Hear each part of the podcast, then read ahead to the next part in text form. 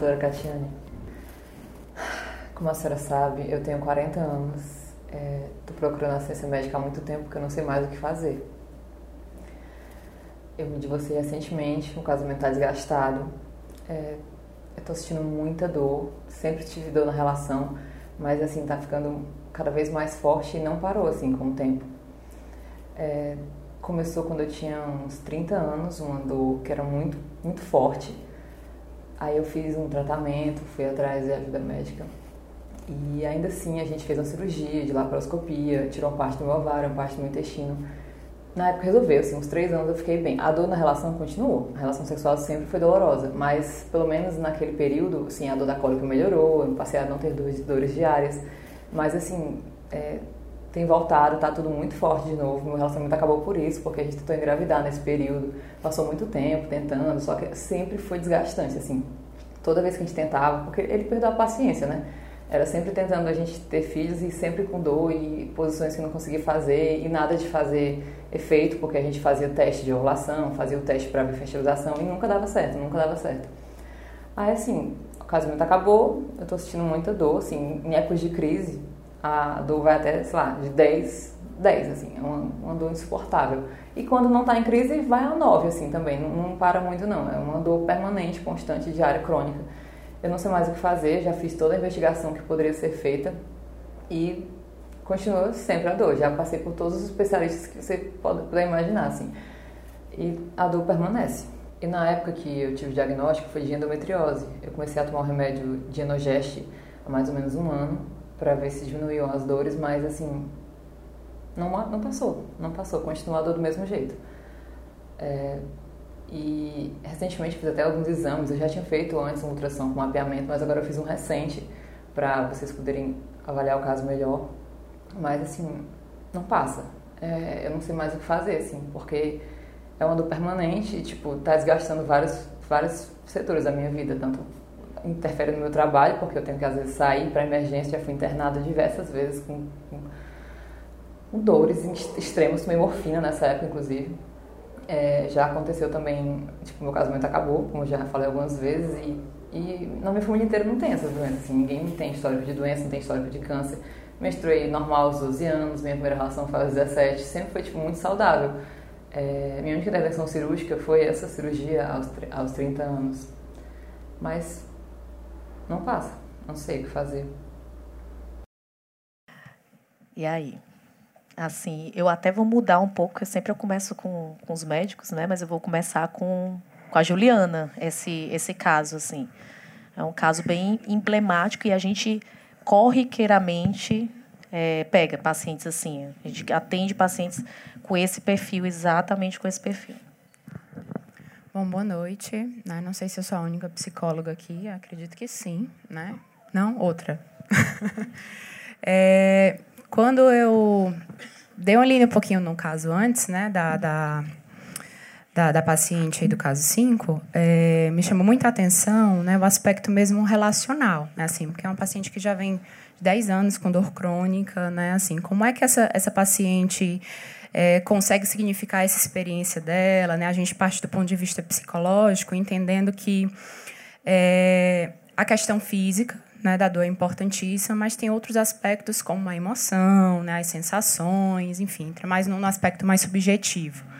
Né? Então, eu parto de uma perspectiva de que é, um, talvez não tão conhecida por todos, né, como a psicanálise e as terapias comportamentais, né, o trabalho na vertente humanista fenomenológica, né? A gente vai buscar exatamente tentar resgatar o significado dessa mulher, né? Assim, como é que ela, ela, ela compreende a experiência dela, como é para ela estar tá com dor, é, prejudicar os relacionamentos, se separar no trabalho, né? Então, o nosso trabalho psicológico iniciaria nesse primeiro nesse ponto de vista de tentar compreender como é que ela compreende aquilo que ela está vivendo, né?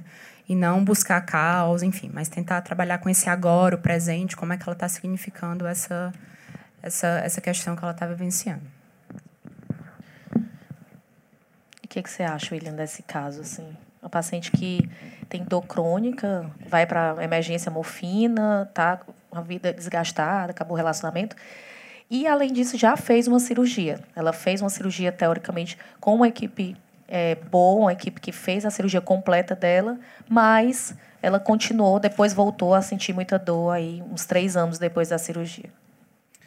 É, bom, eu notei algumas coisas aqui, mas essas pacientes que normalmente têm muita dor é, e ou têm muito pouca doença, ou que têm muita doença e não melhora com o tratamento cirúrgico, de modo geral, são situações um pouco mais complicadas que você vai precisar é, principalmente para reavaliar a questão de tomada de decisão e para você você precisaria é, do papel da equipe multidisciplinar no manejo dessa paciente.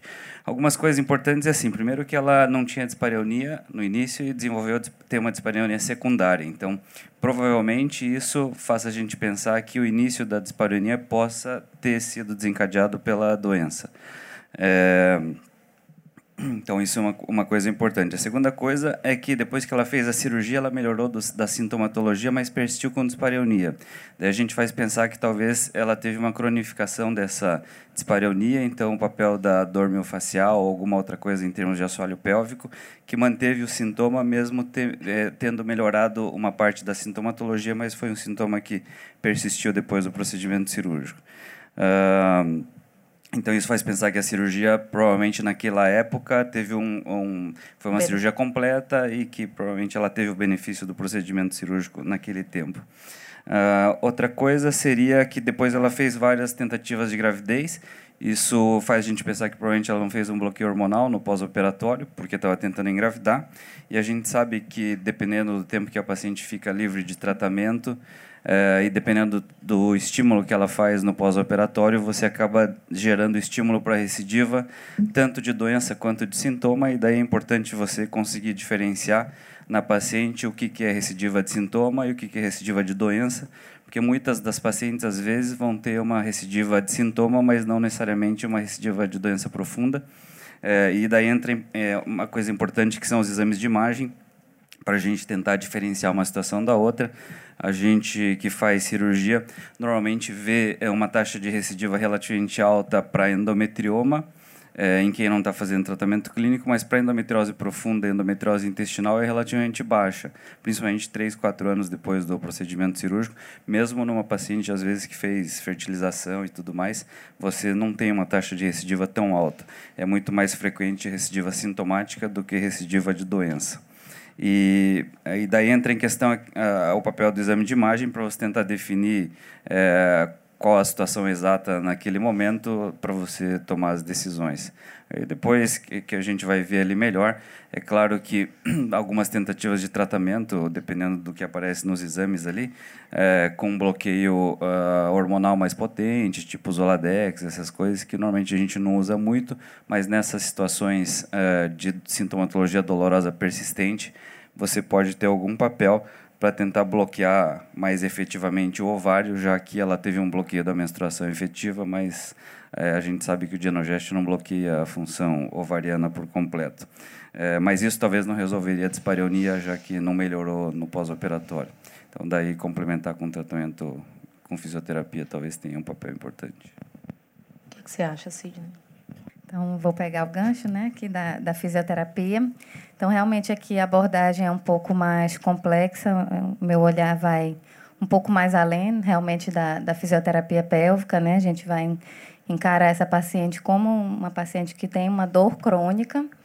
E, e aí, essa abordagem é né, voltada, mais uma vez, assim, para a questão da funcionalidade, o que está afetando na vida dela, o que, que ela está deixando ou não de fazer, eu ter essa atividade, essa participação social dela como foco e não só a dor e ficar, né, qual a sua dor de 0 a 10 hoje, todo, toda, todo recurso que eu utilizar eu focar nisso, então tirar um pouco o foco dessa questão da intensidade da dor, mas assim, do que ela está conseguindo realizar ou não, é, eu perguntaria realmente se ela, nesse tempo todo, Provavelmente sim, mas se ela já realizou né, a fisioterapia antes, com que tipo de profissional, que a gente sabe né, que é a especialidade da fisioterapia da saúde da mulher é importante, não é qualquer fisioterapeuta, assim como a gente tem dentro das outras áreas de especialidade, e como foi o resultado, como que ela respondeu a essa fisioterapia, e a partir daí trabalhar essa questão. Realmente, provavelmente, ela tem já um aspecto de sensibilização central relacionada à dor miofacial, né, a todo esse histórico pela dispareunia secundária.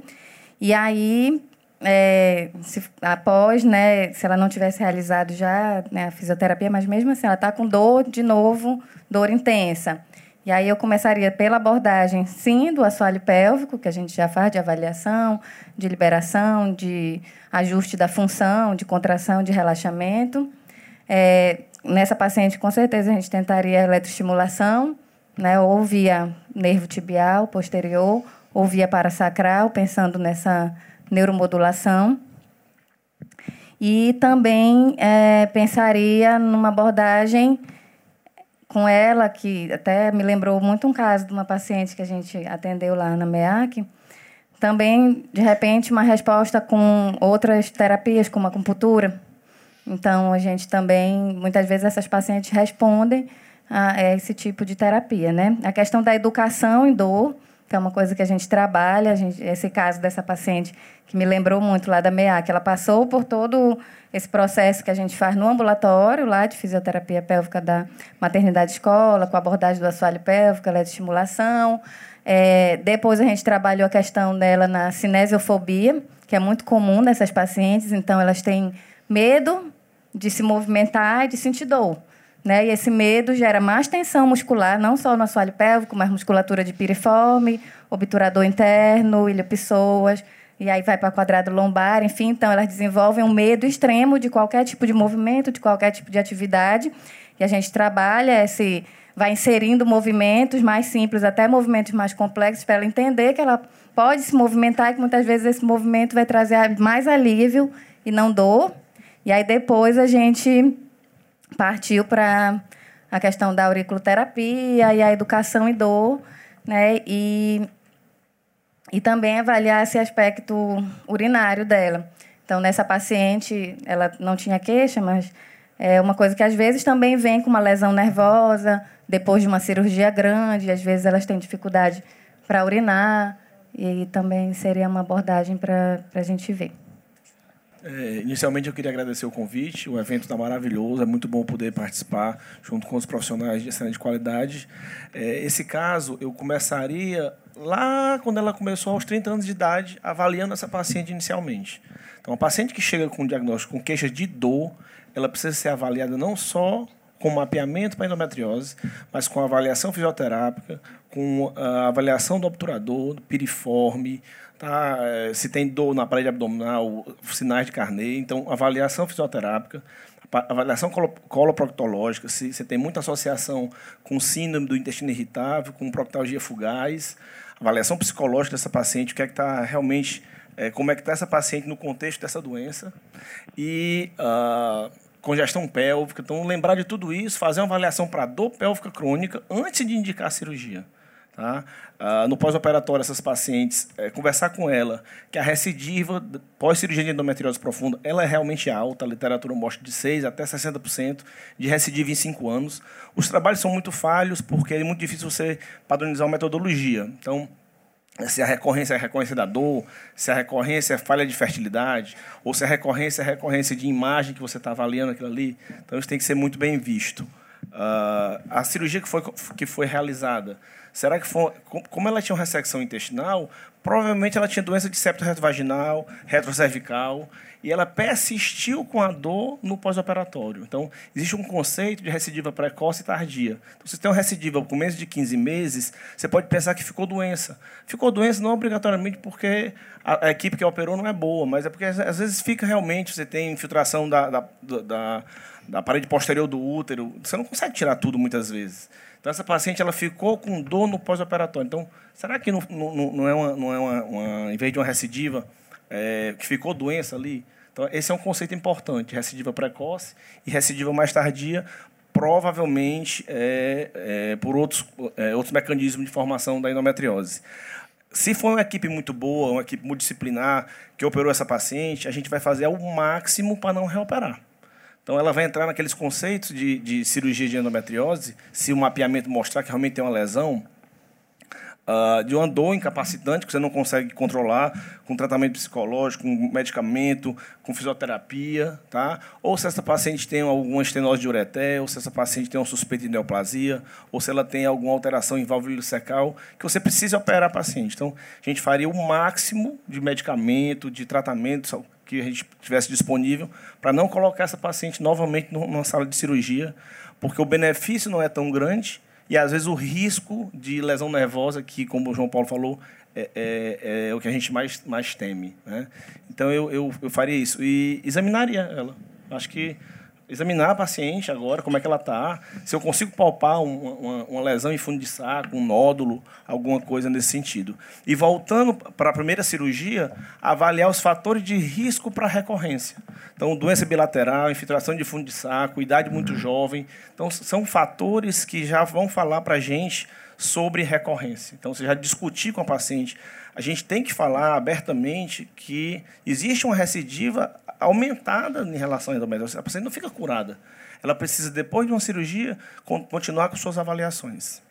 Então, eu, eu esperaria o exame de imagem, faria uma avaliação multidisciplinar. A pesquisa de domiofacial é importantíssima. Acompanhamento fisioterápico, psicológico e com, e com um médico, com anestesista que trate a parte de dor, para mim é, é importantíssimo. O que, é que o senhor acha, doutor Nogueira?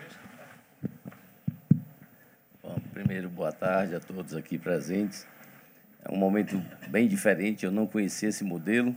Inovador. E, inovador. É, eu acho que é recuperador, é salvada. É salvada, exato. É, é o efeito salvada que já está. É o efeito salvada, exato. recuperador de educação, né? exato. Bom, mas realmente foi um, um, é um evento muito interessante. E essa doença que já comete as mulheres há tantos anos, e não só as mulheres, mas também já tem 18 casos de homens publicados, cometem fetos, fetos já foram publicados, já cometem idosas também. Idosas que reiniciam TH e que tinham endometriose. Então é uma doença muito grande, muito assim, ela é mais frequente até do que as próprias prevalências que nós vemos na literatura, se a gente começar a estudar a história que vem mostrando a prevalência que já foi de 6, foi de 10, é de 15 e de 20 em alguns trabalhos. Ué, está aumentando essa prevalência ou a gente está vendo mais?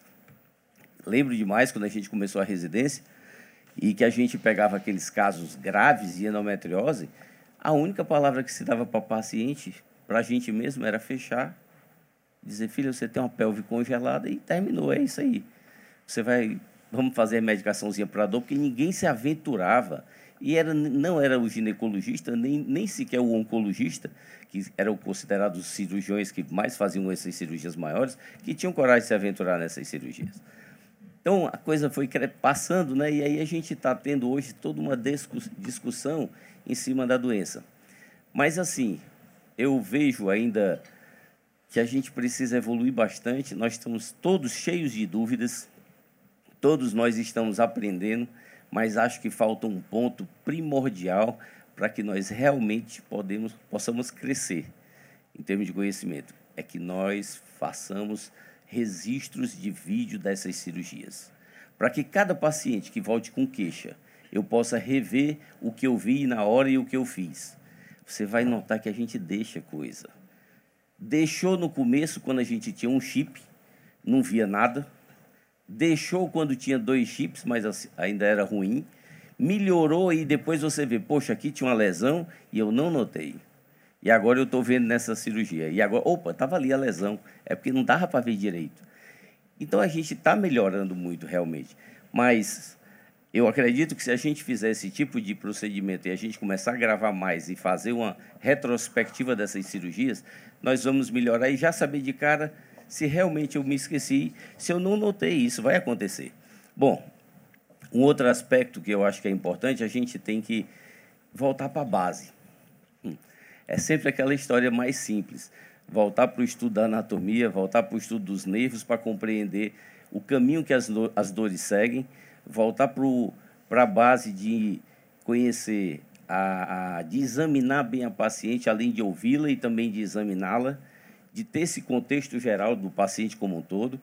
E aí sim, a gente vai também jamais esquecer de o fato de ela ter endometriose não quer dizer que ela não pode aparecer com outra coisa a gente às vezes fica muito direcionado por fazer mais isso e muito frequentemente, mas a gente tem que seguir protocolos nesse aspecto.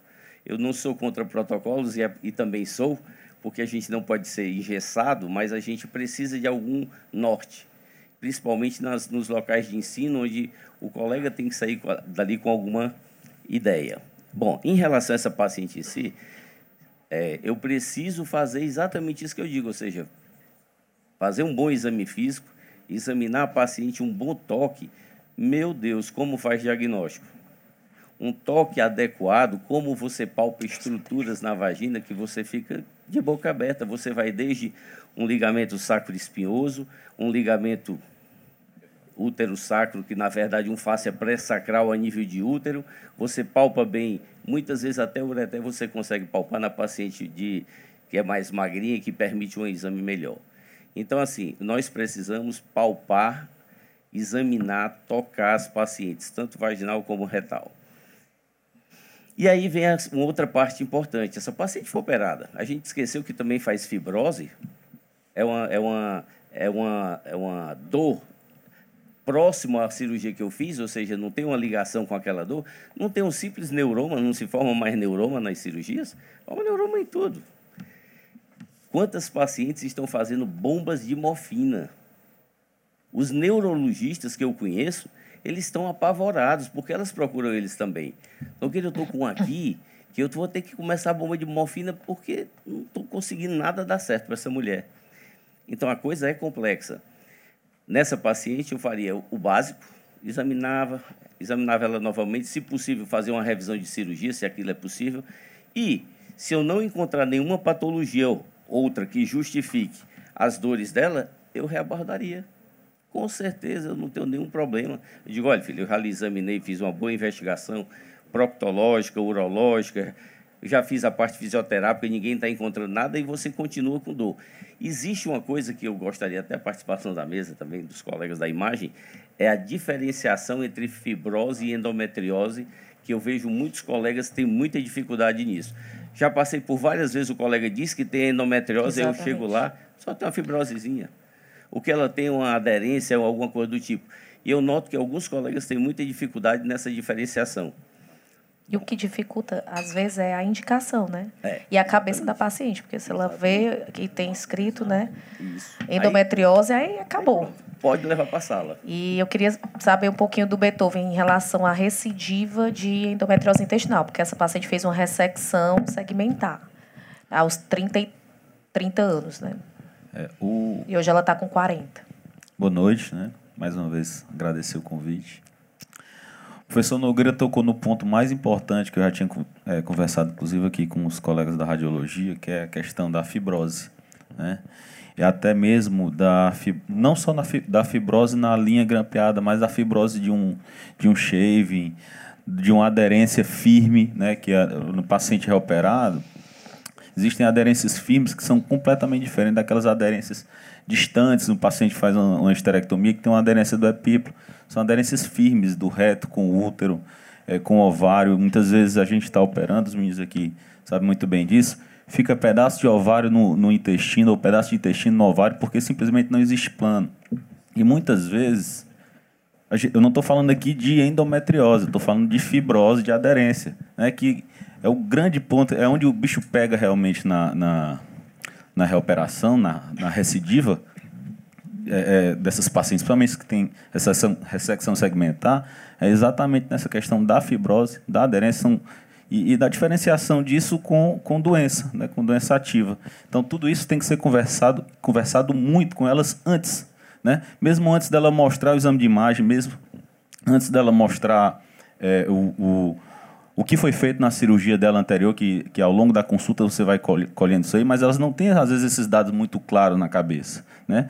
Às vezes, quando o radiologista não conversa bem com o paciente, ou, ou às vezes ele, alguns conversam demais e às vezes dão informações assim que a paciente não entende. Então ela chega no consultório, como já aconteceu comigo algumas vezes, doutor, o meu o ultrassonografista disse que o, esse nódulo aqui é o mesmo que eu tinha Exatamente. no passado. Eu disse, mas olha, você tem um patológico aí mostrando que foi retirado apenas é, uma no, é um novo nódulo no mesmo local, na mesma topografia, e às vezes até pacientes que fizeram ressecção segmental, ou seja, que aquele segmento intestino saiu e ela acha que o nódulo é o mesmo de dois Do anos anterior. atrás. Então, isso tem que ser muito conversado. E explicar também para ela que, olha, esse espessamento, e, e- e é muito comum você ver nos laudos, e, e- é até importante isso, que os colegas radiologistas colocam que existe um espessamento da parede, não que existe um nódulo, Um nódulo. de endometriose na parede do reto. Existe um espessamento. Uma parede que era para ter é, um milímetro tem, tem um centímetro e meio de espessura. Então, isso aí tem que ser muito conversado com elas, inclusive é, é, em relação ao benefício de uma nova cirurgia. Né? É, uma paciente como essa, que tem muita, muita dor, ela tem que realmente ter uma conversa muito importante com a psicóloga. Ela tem que vir com uma, se for o caso de uma reoperação, com uma indicação muito precisa da ginecologia, porque para nós, coloproctologistas, é mais fácil contraindicar quando não tem assim, indicação do ponto de vista intestinal, né? até mesmo porque nós nunca, ou quase nunca, indicamos cirurgias é, para tratamento de endometriose. A- a- as indicações de, de, de, Ressecção. de ressecção por, por complicações intestinais são raras. Né? Na maioria das vezes, a- nós participamos da cirurgia para complementar o trabalho da, né, da, da, da ginecologia. Então, são casos muito complexos. Né? Estou ansioso para ver realmente a- as, imagem. as imagens desse paciente para a gente poder discutir mais. Em relação só a esse contexto da diferenciação da fibrose, né? Realmente, paciente submetido a, a cirurgias extensas, né? Com abordagem do reto, abordagem do compartimento posterior, é, nessa avaliação pós-operatória realmente é um desafio. Não, não é, não é fácil essa diferenciação. É, principalmente na sequência T2, na ressonância, a gente vê o tecido de bacinal, que é um, que é um tecido que é, sugere endometriose, mas isso pode ser encontrado numa fibrose, entendeu? Então, assim, quais são as armas que a gente usa para tentar diferenciar?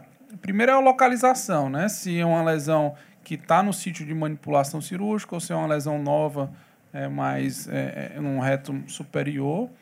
É, isso é importante ter o exame prévio, pré-operatório de- de- dela, para poder fazer você fazer um estudo comparativo, né? De ver realmente se ela já existia essa lesão ou não, se essa é uma lesão nova, evolutivamente nova. É importante a gente saber o que, é que realmente foi feito. Muitas vezes a gente tem essa, essa, a gente tem essa, essa, essa angústia na hora de ver um exame, porque é, é, às vezes é que a gente conhece, quando a gente conhece muita gente, a gente liga, pergunta e, e, e para saber o que é que foi feito. E outra coisa que ajuda a, a diferenciar uma lesão de fibrose de endometriose são os focos hemorrágicos, né? Então, na sequência aquela que eu tenho um, que eu mostrei, que você consegue ver aqueles micros focos hemorrágicos que tem, isso aí normalmente não acontece numa fibrose, é endometriose. Então, são, são coisas que ajudam a gente a, a diferenciar. A teoria é bonita, mas a, assim, a prática, A prática assim, é bem não- diferente. É, é- é difícil, né? Então, então, Então eu vou é passar já caminho. para. Só com mais uma coisa, com relação ao ultrassom, a imagem também é um pouco diferente, né? Tem tudo que o Clóvis já falou, mas no ultrassom a gente também consegue caracterizar esses focos, né? Que são os focos mais hiperecogênicos. E, diferente da fibrose, ele tem mais... A endometriose, né? Ele tem um aspecto mais infiltrativo. Você vê até as camadas, né? Como você consegue ver, tem um preparo, então você consegue ver as camadas bem direitinho e esse aspecto infiltrativo. Dif diferente da fibrose, que no ultrassom não tem tanto. É, o que eu ia dizer é assim, quando é um nódulo, É. para você é mais fácil. Mas quando é uma aderência e, e que vê uma, não, é, tem um novo um nódulo aqui no intestino e tudo, pode ser que seja endometriose. Só que esse nódulo ele adquire uma outra. É, porque uma fibrose. é, é, naquela cirurgia que foi realizada, se você tiver uma recidiva lá, É, você local, tem a né? recidiva e tem a fibrose. É, né? Então, às vezes o que no ultrassom, o mapeamento na ressonância diz que tem um centímetro de extensão, Tem lá três, você, quatro. tem- é, você tem 4 centímetros de aderência firme, Ah, é. que às vezes nem tem espessamento. Então, essa é a dificuldade técnica. Né? E muitas vezes nós somos, inclusive, era um ponto que eu ia falar, que nós, é, é, nos casos de recidiva, o- esse relacionamento multidisciplinar é importante, porque muitas vezes os exames prévios não mostram doença intestinal, mas a equipe tem que estar de sobreaviso Com certeza. né? Porque o colega ginecologista é que vai pegar a bronca lá quando ele precisar tirar um reto que está firmemente aderido no útero e causar uma lesão que não é uma lesão iatrogênica, é um, é, ele, precisa Abrir. soltar aquele. A paciente tem muita dor, o fundo de saco posterior está todo bloqueado, ela tem dispareunia e ele tem que, tira- tem que desbloquear aquilo ali. E muitas vezes isso destrói o reto. E esse reto tem que ser reparado. E muitas vezes o reparo é bem mais difícil do que a ressecção de um nódulo. Então, eu queria agora mostrar a imagem dessa paciente. e o Jairo que vai apresentar. Então a gente está vendo aqui um paciente com preparo intestinal prévio, né? A gente vai ver a alça intestinal e a gente vê o sítio cirúrgico, né? A setinha está apontando aí, o sítio cirúrgico prévio, né? A cerca de 8 centímetros da borda anal, tá? E posterior, né? Um pouco mais, cerca de 2 centímetros após esse, esse sítio cirúrgico, a gente vai ver uma lesãozinha, né? Que sugere ecograficamente comprometimento endometriótico, né? É, essa lesão media cerca de 30 milímetros e cerca de 40% da circunferência da alça estava cometida. E estava distante cerca de 2 centímetros do, do sítio cirúrgico prévio, né? É, algum comprometimento, é, comprometimento aderencial pré-pélvico, né? Mas basicamente é isso. Não tinha outros achados ecográficos, né? Basicamente só essa imagem nodular a 2 centímetros do sítio cirúrgico prévio, né? teoricamente, ela não tem outras lesões a não ser um nódulo de 3 centímetros distal, 2 centímetros da linha do grampo. O que, que a gente vai fazer com essa paciente? 2 centímetros distais. Né? Distais.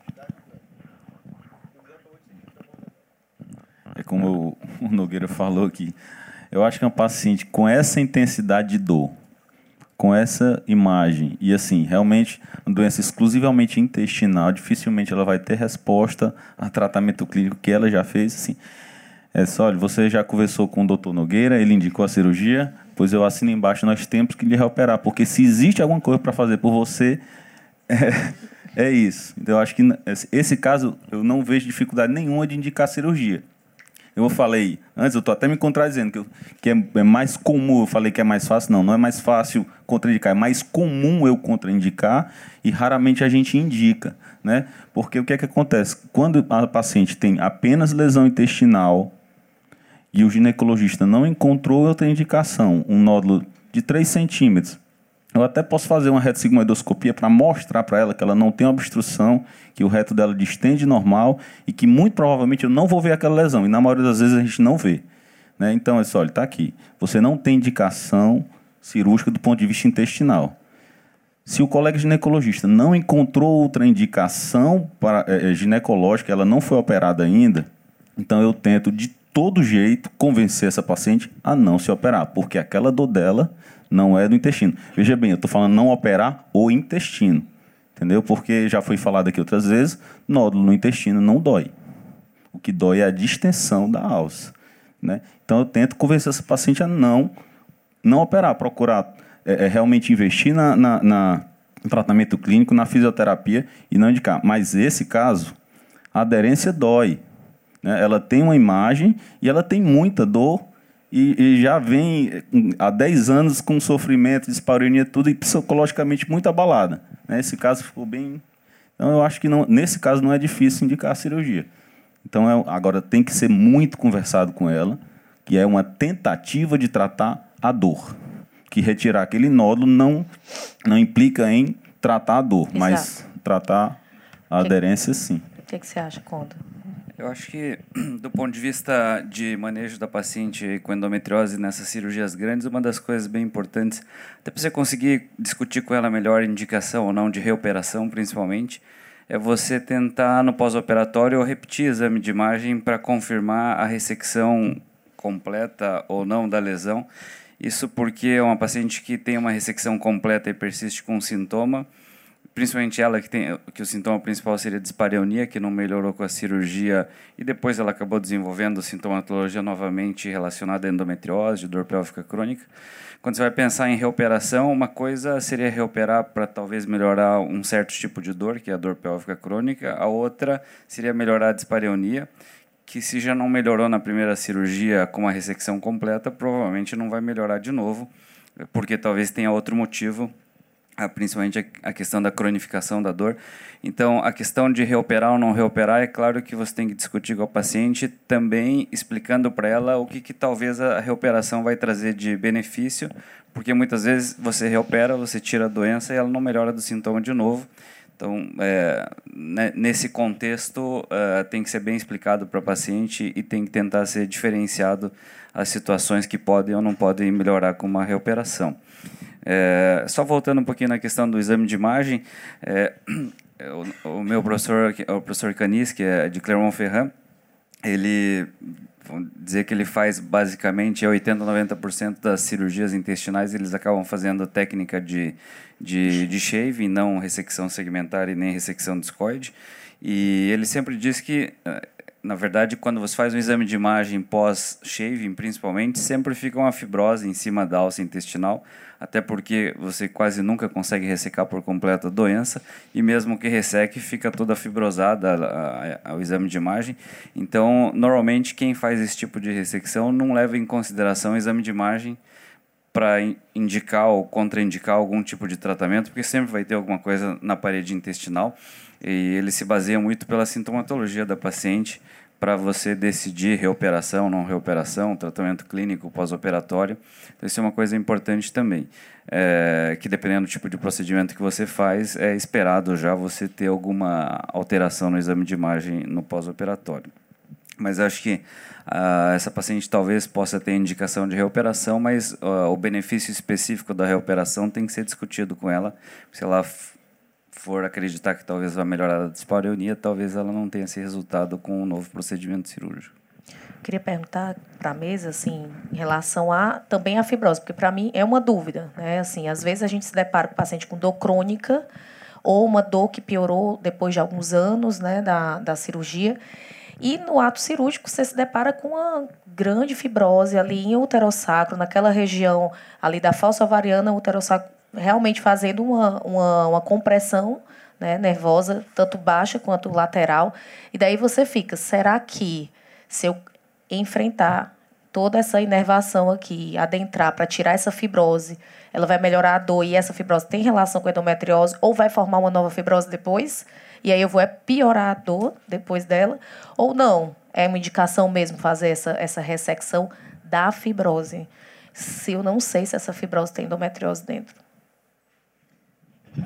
Eu acho que quando a gente reopera as pacientes, quando você vai tentar definir o que, que você vai ressecar, principalmente da parte de fibrose, é, talvez seja a questão mais complexa.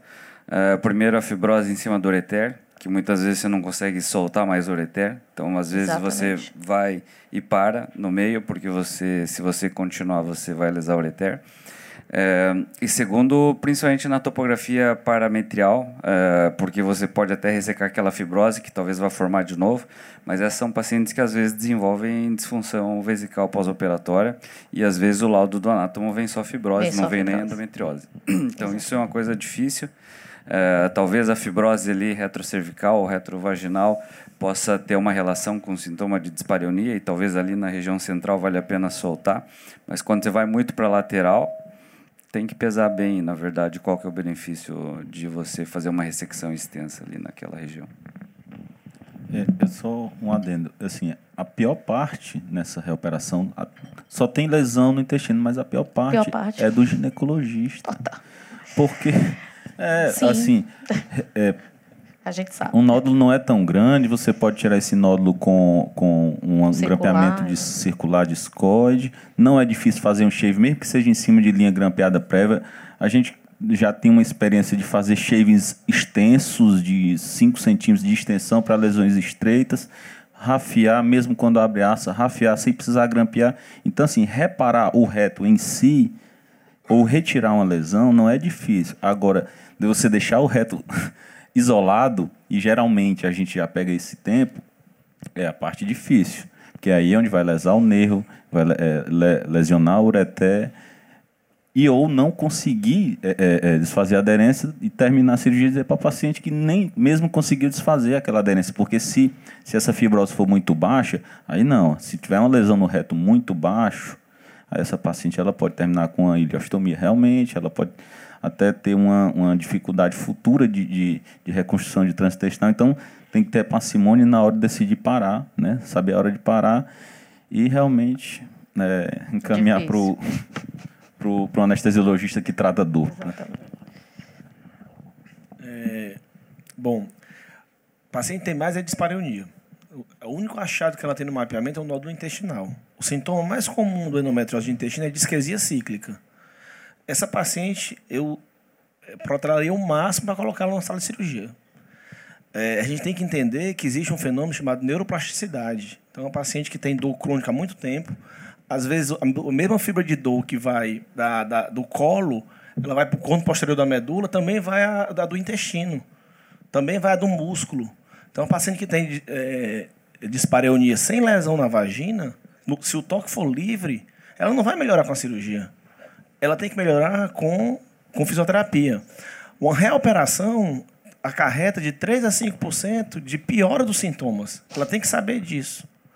A, a gente tem, para fazer uma nova ressecção intestinal, em torno de 10% de complicações leves, contornáveis, e 1,5% a 2,5% le- de, de, de fístula. Ela precisa saber disso também. E se a gente for operar, vai tirar o útero, vai manter o útero, vai, assim, se vai operar, como é que vai ser essa cirurgia? Porque é, será que ela já esgotou todos os medicamentos para endometriose? Será que ela já fez análogo é, com mais tempo, com terapia de Beck, adjuvante? Será que ela fez gestrinona? Será que ela fez inibidor da aromatase? Será que ela trocou as medicações? Será que ela conseguiu fazer isso tudo junto, acompanhado com uma, uma psicóloga? Porque para a gente que é cirurgião, botar na sala, ressecar o reto, É, é o mais difícil é, é a decisão de cirurgia. Eu concordo. Mas Será que ela vai ficar- da... será que ela vai melhorar? Com certeza. inteiramente com o Sidney. Inclusive, quando eu comecei a falar, eu falei isso. Olha, para mim é muito fácil. Se o ginecologista indicar, disse, não, tudo bem, eu vou lá. Eu acredito que a sua dor não é por causa desse nódulo no reto. Mas o ginecologista, se ele indicou, e, é, e seria, e é, seria ótimo que ele não indicasse, aí ele tem um problema grande na mão, porque a paciente tem muita queixa. Mas aí realmente é, é o ginecologista e ela que tem que conversar muito desse disso aí. Mas se ele indicou, pra gente é mais fácil é, é, concordar. Sim. E é muito difícil contraindicar nesses certeza. casos. É mais fácil contraindicar se ela não tiver indicação ginecológica. O ginecologista disse: não, você só tem um nódulo reto, não, precisa, não precisaria operar. Pergunte o proctologista se você precisa. Não, você não precisa. Esse- A sua, sua, sua queixa não é por esse nódulo. Mas se ela tem tanta queixa de dor, ela já foi operada 10 anos atrás, e o colega ginecologista indicou a cirurgia, aí eu não, não tem como você não participar. Na verdade, assim, é, até tinha convidado a, a anestesista da dor que trabalha com a gente, mas ela teve um contratempo e não conseguiu vir. É muito importante a, o tratamento da dor crônica, que é muitas vezes negligenciado, assim. Eu, eu, eu, já atendi muitas e muitas e muitas pacientes pós-cirúrgicas que não melhoram nada da dor e recebem alta, enfim. E aí eu- a gente diz, mas, mas fez uma pregabalina? Fez uma neuromodulação? Com a físio associado, porque muitas vezes não é só a físio. A gente tem que entrar com o tratamento de neuromodula- neuromodulação, tratamento medicamentoso, tirar a dor daquela paciente. Por quê? Porque ela vai manter a dor, né? Às vezes, muitas e muitas vezes, quando é dor crônica demais. E aí, o, o tratamento da terapia é, com a psicologia é essencial, porque é uma aceitação daquela condição de dor crônica associado a uma aceitação de uma condição crônica associada a eu tenho que fazer também por mim. Eu tenho que fazer a terapia, eu tenho que fazer uma mudança nutricional, eu tenho que fazer uma mudança de hábito, eu tenho que fazer uma fisioterapia e por vezes eu tenho que voltar para físio, às vezes melhora e tem que voltar depois, ou às vezes eu tomei a pregabalina, enfim, qualquer neuromodulador e depois eu tenho que voltar de novo por, por uma condição psicológica que piorou, então é muito difícil. Fora toda a outra questão, né, que a gente que tem por trás da sexualidade, né, da dispareunia que a gente discutiu na primeira na primeira mesa. O que, que você acha, Ju? Sim, a questão da dor né, é importante, né, porque a gente encontra também vários é, históricos com pacientes de que começam a, a, a desenvolver fobias, né, medos Exatamente. exagerados de sentir dor, crises de ansiedade, transtorno de pânico, né, depressão. Né, então, assim, todas essas questões também estão envolvidas muito com, com essa dor crônica. E aí o trabalho do psicólogo entraria aí nesse contexto para para trabalhar isso aí com como é que essa paciente está significando isso aí, essa questão da dor. E, e caso seja decidido né, reoperar, né, também é importante discutir com ela, né, junto aí do, do acompanhamento na psicoterapia, as expectativas né, que ela tem. Né? Será que, de fato, ela vai se curar dessa dor? Enfim, como é que qual é a garantia que ela tem, né? Assim, como é que ela garantia que eu digo assim, psicologicamente, Sim, com emocionalmente, certeza. como é que ela tem essa expectativa, enfim, tem, Em relação- isso aí é também é muito muito importante. Bem, é, muitas vezes a gente relaciona a dispareunia de profundidade somente como causa endometriose. Só que a gente não, não deve subestimar a musculatura ali no meio, certo? O que, que acontece? É, muitas dessas pacientes elas sentem, têm dispareunia de profundidade e a causa não está sendo mais a doença, também porque a doença foi tratada.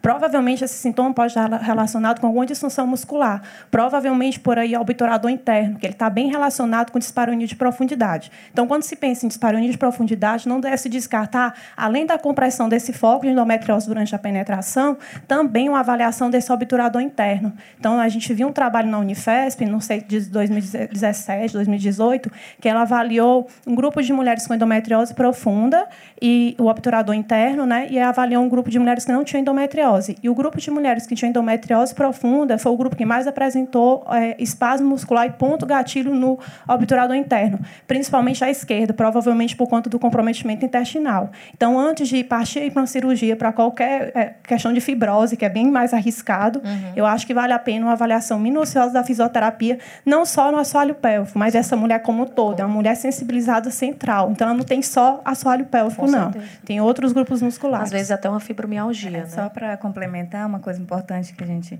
está falando é, é o tempo, né? Em geral, é muito difícil, né? Muito desafiador para trabalhar em equipe a gente conseguir agregar as coisas ao mesmo tempo. Geralmente a gente consegue por etapa, né? Eu vou tentar primeiro a física, depois a psicóloga, depois a cirurgia.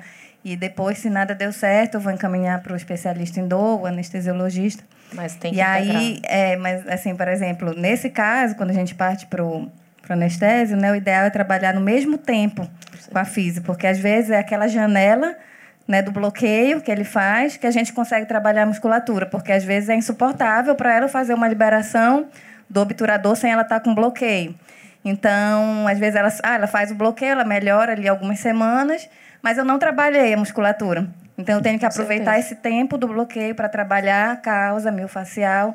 Então, é importante começar a gente entender que precisa associar esse, esse tempo de tratamento.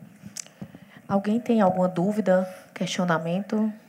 Uma reoperação talvez fosse contraindicada, né? Dependendo do caso. E se ela tiver, por exemplo, uma fibrose por uma outra afecção cirúrgica prévia, ainda assim se levaria em conta não mexer por conta dessa cirurgia gerar mais fibrose?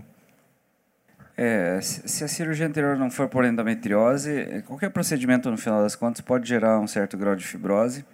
E Daí não necessariamente esse caso, mas se a paciente, por exemplo, fez uma cirurgia, isso a gente vê às vezes em esterectomia, em alguns procedimentos, Sim. a gente não tem sintoma nenhum, faz uma cirurgia começa a ter dispareunia pós-cirurgia.